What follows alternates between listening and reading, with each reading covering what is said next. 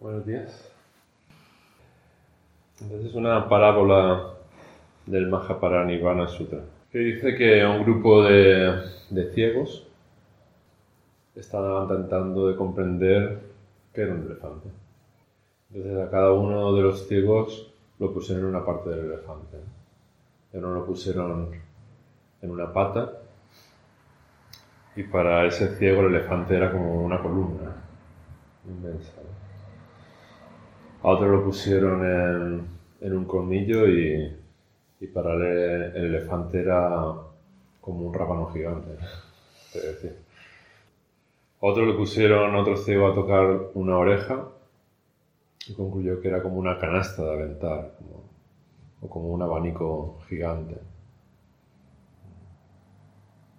Y así con cada ciego, otros lo pusieron en la cola y este se imaginaba o pensaba, creía que un elefante era como una cuerda larga. Si cada uno basándose en su experiencia limitada, eh, pues llegaba a una conclusión. Esa es una parábola un poco para, para ejemplificar una metáfora de dónde nos encontramos nosotros con respecto a la comprensión del Buda Dharma. Cada uno comprendemos un fragmento de, de la realidad y pensamos que esa es la realidad completa. Y la práctica consiste en, ver el elefante completo, tal cual es, no quedarnos con una pequeña porción.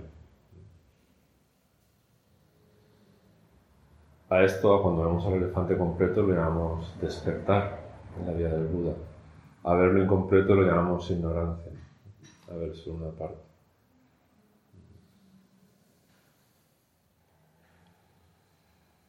Y este despertar, mm, que no es algo fruto de la práctica, o sea, el despertar, o sea, nos sentamos en zazen para despertar o, o para qué nos sentamos en zazen. ¿Qué antes hacemos cuando nos sentamos ahí a no hacer nada?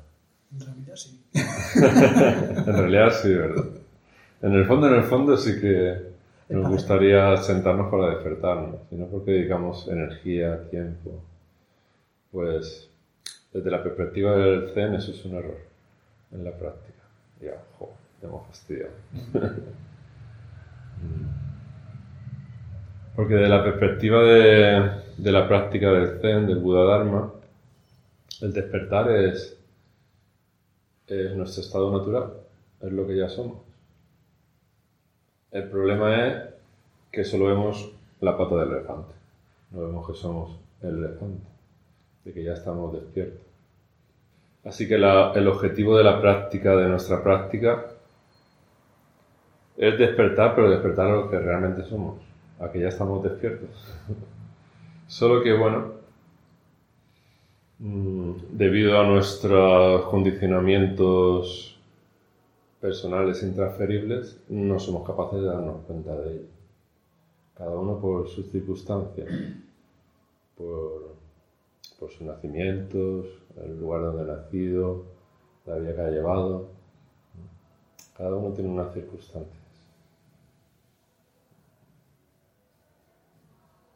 Y estas circunstancias nos han creado patrones emocionales, patrones condicionados que nos impiden darnos cuenta de nuestra auténtica naturaleza original, decimos en el Buda Dharma, de lo que realmente somos. Así, lo que es en sí el despertar no se puede alcanzar con ningún tipo de práctica, ni siquiera con hacer, porque ya, está, ya somos despiertos es algo que nos pertenece por pleno derecho, es lo que ya somos en realidad. Y esto es algo completamente puro e incontaminable. Así que en la práctica de lo que se trata es de abrir los ojos, los ojos de la conciencia, y reconocer lo que realmente somos. Eso como introducción. Para ir digiriendo. O sea, tenemos que cambiar la perspectiva. Practicar de la perspectiva de yo estoy haciendo zazen, estoy meditando para conseguir despertarme, es como practicar de la perspectiva de que estoy incompleto, de que algo me falta, de que... Y la perspectiva del Zen cuando nos sentamos en zazen es la contraria, ya soy un Buda, solo que no me doy cuenta. Y lo que se trata es de darme cuenta del Buda que ya soy, del ser despierto que soy. Así para la tradición Zen, la forma correcta de practicar es sentarse y sentirse, decimos, ¿verdad? Pues hay que añadir una más. hay que añadir la versión 2.0. Hay que añadir indagar. O sea, no nos sentamos como un saco de patatas ahí, a sentarnos y sentirnos. Pero al mismo tiempo hay que tomar conciencia, hay que investigar, hay que indagar sobre qué es eso de nuestra naturaleza original despierta. ¿Cómo es que ya estamos despiertos y no nos damos cuenta? Y no lo sabemos. ¿Cómo es que somos como un, elefante en una cacharrería, que es otra metáfora de, la tradición? indagar sobre, sobre nuestra naturaleza despierta requiere que clarifiquemos el apego, los apegos, a uno mismo y, y a todas nuestras aflicciones emocionales a nuestros patrones negativos habituales de funcionar, los cuales están ocultando nuestra bondad innata, nuestra libertad intrínseca de ser lo que somos y expresarlo a cada instante en la vida cotidiana.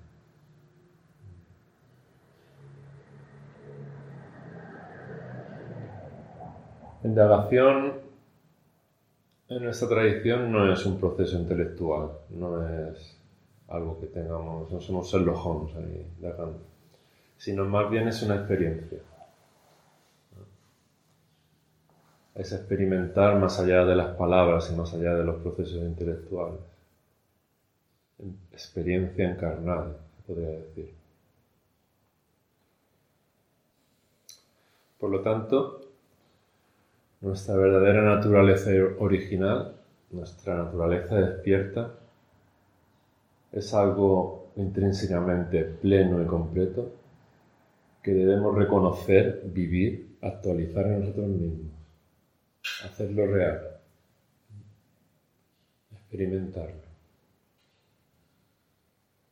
En el la lectura que hacía el viernes en el, en de Alicante decía, si la ocasión se presenta, experimentarlo. Experimentar es una clave importante, más allá del raciocinio intelectual y darle vueltas. Está bien comprender, intelectualizar, pero hay que ir un pasito más allá. La vida del Zen se caracteriza por, por limpiarse el culo con las escrituras, ¿no? Como se dice. Entonces, tenemos que ir un pasito más allá. Porque el Zen nos enseña que ya somos esa naturaleza de Buda, somos Budas, y que al mismo tiempo estamos cegados por todo nuestro karma personal, por todas las aflicciones emocionales, los, patrones de funcionamiento negativos,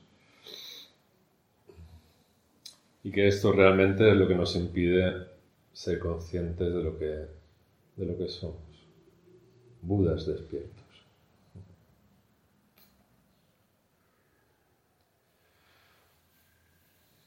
Una metáfora, para ver si os ayuda a comprenderlo.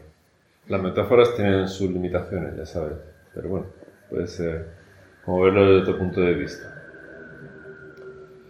Imaginaros, bueno, una habitación, una habitación de vuestra casa, por ejemplo. Una habitación no puede definirse solo por el mobiliario que contiene ni por la presencia o ausencia de, personas o de objetos. La naturaleza de la habitación tampoco se ve afectada por su nivel de orden, desorden, limpieza, no limpieza. La habitación sigue estando ahí, sigue siendo una habitación. Haya lo que haya, esté como esté. De manera similar, nuestra naturaleza de duda no se define por la presencia o ausencia de nuestras aflicciones emocionales, de nuestros estados, sean los que sean, nuestros estados internos. Al igual que el, el espacio de la habitación, la naturaleza de Buda siempre ha estado libre de perturbaciones. Pongamos lo que pongamos en ella, la naturaleza de Buda es inmutable. La habitación no se, no se despeina porque añadamos o quitamos objetos. Porque la limpiemos más o la limpiemos menos. Porque haya sonidos de una radial en la calle que están ahí tardando hasta el fondo. La habitación no se inmuta. La naturaleza de Buda es igual. Cuando estaba sonando la radial me venía... Una vez me regalaron un, un cuadro con unas letras en, en, japonés de un maestro zen, una especie de haiku que debajo está traducido que pone mi cuenco de mendigar acepta hojas secas. Mi cuenco de mendigar me venía cuando estábamos en zen, acepta radiales en marcha. o acepta, sea lo que sea. La naturaleza de Buda no rechaza nada. Es abierta y libre. Mm. Amplia.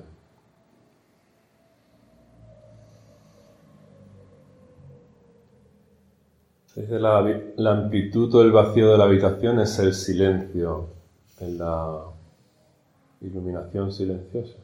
En esta práctica se la llama también iluminación silenciosa porque estamos en silencio, ¿verdad? Y estamos poniendo conciencia, iluminando todo lo que aparece a cada instante.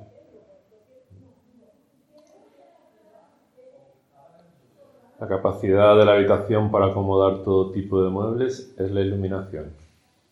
O sea, es la toma de conciencia, todo lo que aparece en la habitación. Y nuestra verdadera naturaleza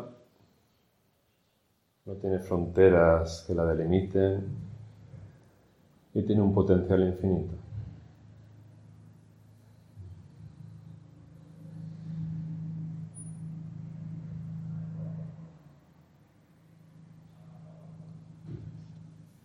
El espacio en la habitación no es el resultado de mover los muebles por la habitación.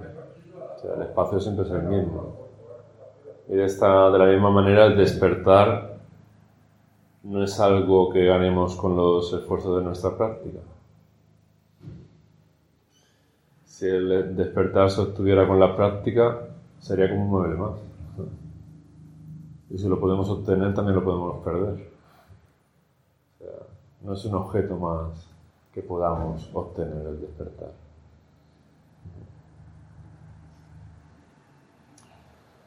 Nuestra verdadera naturaleza original no tiene nada que ver con ganar o perder.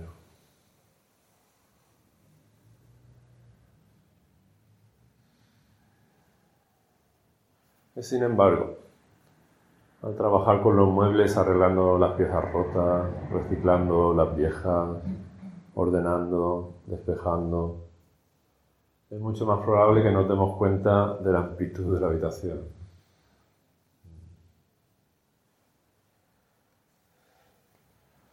Los muebles son todos los constructos, las narrativas, conocimientos, experiencias personales. Están en, constante cambio. Nada es fijo, todo es impermanente.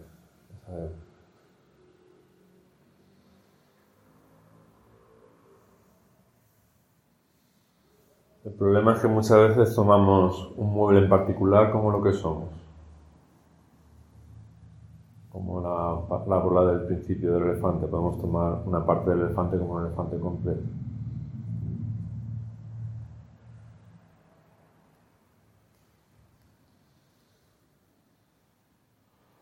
Así que el problema no está realmente en los muebles, sino en nuestra fijación, en nuestra identificación con ellos, en que nos apegamos a todas las cosas que experimentamos y sobre todo les permitimos definirnos, manipularnos.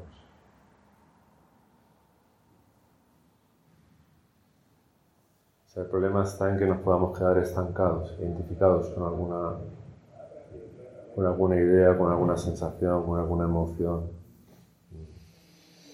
Digamos que la naturaleza de Buda es fluida y acepta todo. Un cuenco de mendigar acepta hojas secas. Y es libertad, al fin y al cabo, disponibilidad.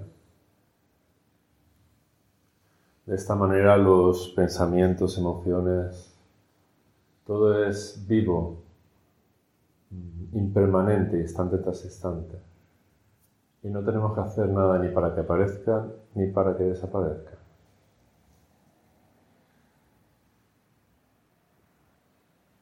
Si cultivamos la, actitud justa. Soltar es una, esa vez es una de las claves de la práctica. ¿Por qué soltar? Porque en el momento que nos quedemos identificados, fijados, estamos, caemos en la trampa. Porque lo que realmente somos, esto es mm, muy interesante. Es un koa. Pues si nos confiamos y nos dejamos caer lo que realmente somos, mm, somos capaces de responder a las circunstancias y necesidades de cada instante de manera natural, espontánea.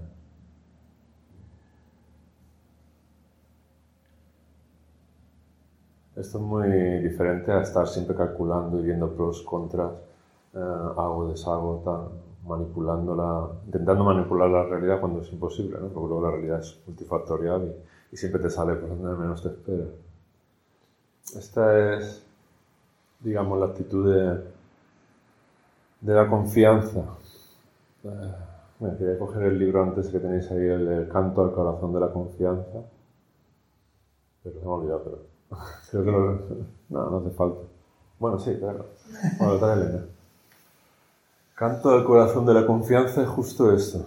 Es el, el Sin Sin Min, el libro del primer ancestro Chan, el budismo zen en China, que este está comentado por el maestro Dokushon. Yansi Senkan es el. Este. Y son pequeños versos que están enseñando cada uno de ellos desde una, digamos, perspectiva justo esto, nuestra auténtica naturaleza original, nuestra naturaleza despierta, mm, a la cual la confianza es una parte importante. Yo lo estoy comentando en mi página y, no sé, abro uno y lo leo. A ver. Venga, me la juego. Venga, este. Si quieres conocer, bueno, esta es la continuación de otro, vale, el anterior. El objeto es objeto en relación al sujeto. El sujeto es sujeto en relación al objeto. Si quieres conocer ambos aspectos, su origen es el mismo, vacuidad, vacío. Son todos así, como muy enigmáticos. De hecho, si no son, algunos son impenetrables y, bueno, pero están comentados Y yo les estoy comentando en mi, en mi página web. Mira, voy a leer por el que va Carlos. Dice, cuando el movimiento cesa, regresa la calma. Y de la calma surge de nuevo el movimiento. Bueno, canto al corazón de la confianza. Fundamental encontrar esa confianza conectar con esa confianza, porque cuando estamos conectados con esa confianza es vamos en el buen camino. Porque generalmente lo que estamos conectados es con la desconfianza. Dice, así como nuestros ojos ven y nuestros oídos oyen, porque esa es su función inherente, la naturaleza de Buda simplemente experimenta, momento a momento, porque esta es su función. Y cuando nos alineamos, cuando estamos conectados con nuestra naturaleza búdica, somos como un espejo que refleja desinteresadamente las imágenes ante ella. Esta es otra metáfora que a mí me encanta. Sobre todo ese cuenco que acepta hojas secas es como ese, el reflejo no decide no reflejarte a ti, sí reflejarte a ti. O sea, aunque no le guste, lo que pongamos delante de un espejo se refleja sin juicio. sin tomar partido por ni contra. Y cuando estamos conectados con esta actitud de confianza, de reflejo, respondemos a situaciones complejas e interactuamos con los demás sin esfuerzo.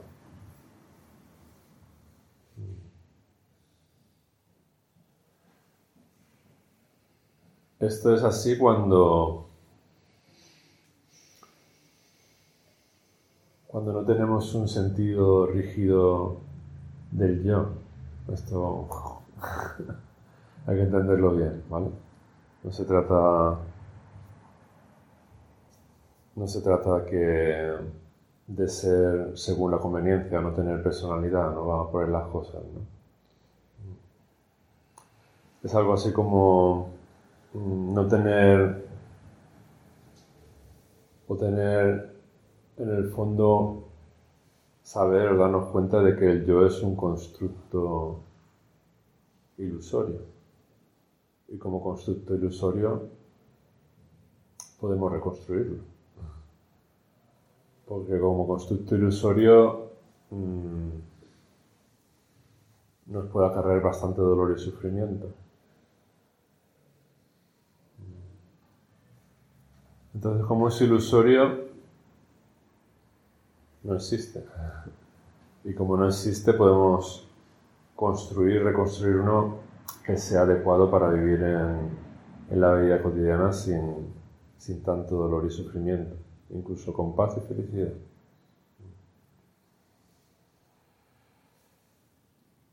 En nuestra confusión pensamos que los objetos de nuestra mente, los pensamientos, los sentimientos, las emociones, surgen de este yo ilusorio. Y una de las características de este yo ilusorio es que se opone al resto del mundo. O sea, yo contra el resto del mundo. Hay como una frontera fija infranqueable.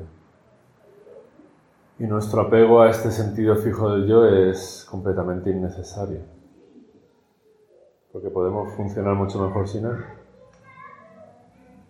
adaptándonos a los cambios y a los obstáculos de una manera más fluida, porque la realidad por definición es fluida y cambiante a cada instante. Si estamos funcionando con una foto fija de lo que somos, eso es hostia segura asegurada 100%.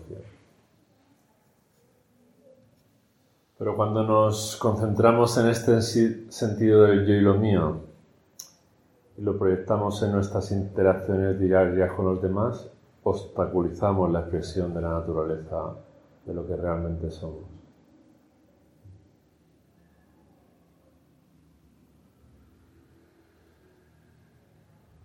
Me ha pasado, ahora soy, he cambiado de trabajo este año. Este año estoy trabajando con, con adultos.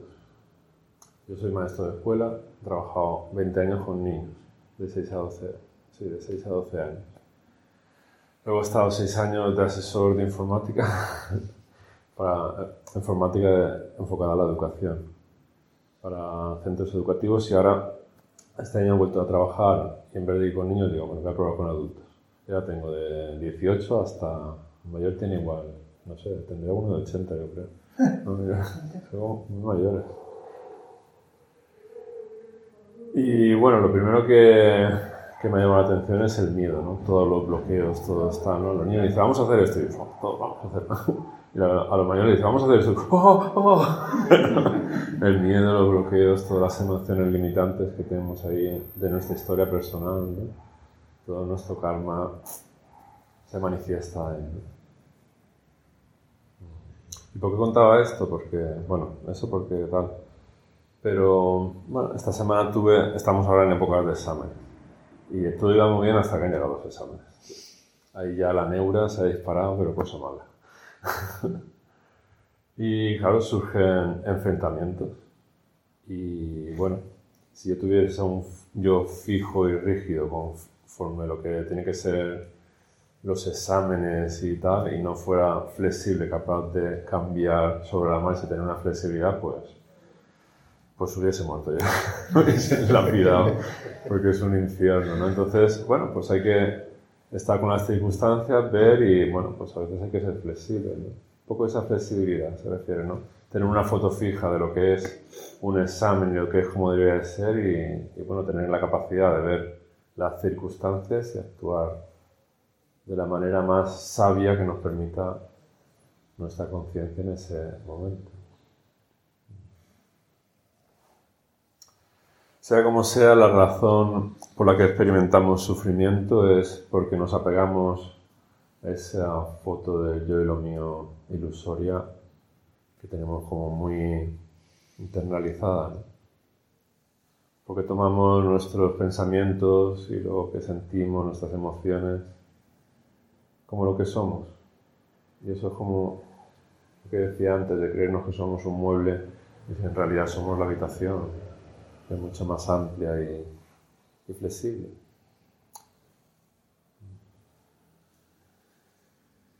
Venga, la última metáfora. Si llenamos un vaso de agua con agua turbia, con agua con, bueno, con arena, con tierra, y dejamos que el limo se asiente, el agua se vuelve clara de forma natural y el limo se va al fondo del vaso. La naturaleza del agua es originalmente clara limpia. Solo parece estar embarrada temporalmente por el limo que contiene, pero en cuanto se posa, la cosa Lo que hacen es eso, nos sentamos para que el limo se pose en el fondo y la claridad surja, la luz de la conciencia surja. En la naturaleza de Buda es lo que realmente somos, eso ha quedado claro, ¿verdad? Otra cosa es que lo experimentemos, el siguiente paso. La claridad de la conciencia siempre está ahí, siempre está ahí. Y ese es eh, despertar natural. Yo cuando estoy comentando el libro este de Canto al corazón de la confianza, el maestro Tessimaru tiene otro igual, en rojo, por la editorial Miraguano, que se llama Fe en el, Fe en el Espíritu, algo así se llama. Yo tengo los dos y cuando comento leo Leo el verso, lo medito un poco, viene a ver lo que me viene, luego leo eh, la versión de Dukusho y leo la versión de Simaru y sintetizo entre las tres. Entonces, y el maestro de, de Simaru habla mucho de, de lo natural, lo inconsciente, vivir de manera espontánea.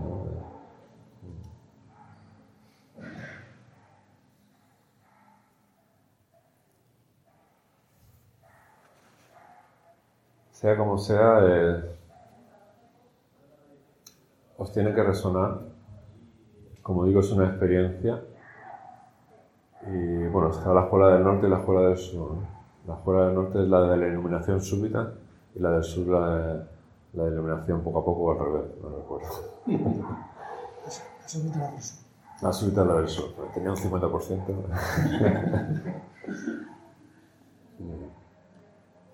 Porque aunque el despertar puede ocurrir de repente, la maduración ocurre poco a poco y bueno, el practicar, el sentarnos, el recibir enseñanzas para ir madurando, para ir madurando y que cuando la ocasión se presente experimentarlo, cuando la experiencia se presente reconocerlo, decir, ah, esto es esta toma de conciencia, este es este estado que señalan el Sutra de la Sabiduría y todas las enseñanzas.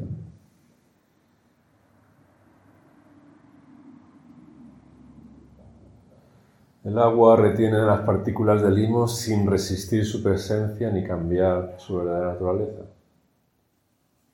El agua es el agua.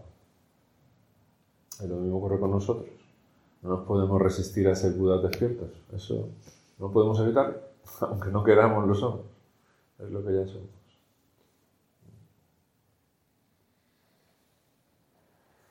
En nuestra tradición, en el Buda Dharma, cuando este despertar se experimenta, lo llamamos praxnia.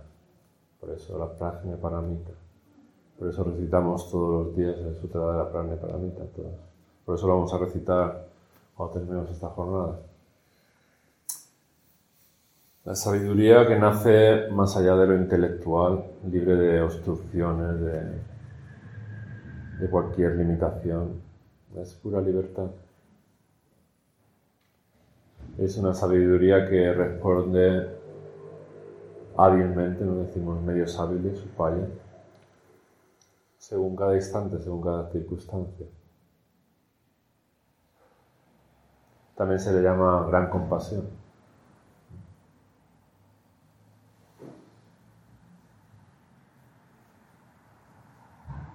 De hecho, recitamos, recitamos en castellano el Sutra de la Gran Sabiduría, pero otros también le llaman de la compasión. Porque sabiduría y compasión, ya sabéis, son las dos alas del Bodhisattva. Es dos maneras de hablar de lo mismo. Es una sabiduría compasiva, es una sabiduría mm, que es por nuestro bien y el bien de todos los seres. Pero nuestro primero. Ese es el más cercano que tenemos. Bueno, en realidad ya sabéis, cuando el Buda se iluminó no dijo, me he iluminado, sino que dijo, yo y todas las existencias ahora hemos despertado. Cuando uno despierta, la perspectiva cambia. Pero después del éxtasis, la colada. La vida cotidiana yo siempre digo que es la prueba del algodón. La prueba del algodón. Si somos capaces de vivir despiertos y vivir con esta capacidad de reinvertirnos a cada instante y, aceptar todo lo que aparece como parte de, nuestro proceso de, vida. Aparece una radial, pues bienvenido sea, bienvenida sea en hoja seca. Aparece una molestia en la espalda, eh, llevo 20 años meditando y todavía me aparecen molestias en la espalda. Bienvenida sea. Eso sí que Muy real.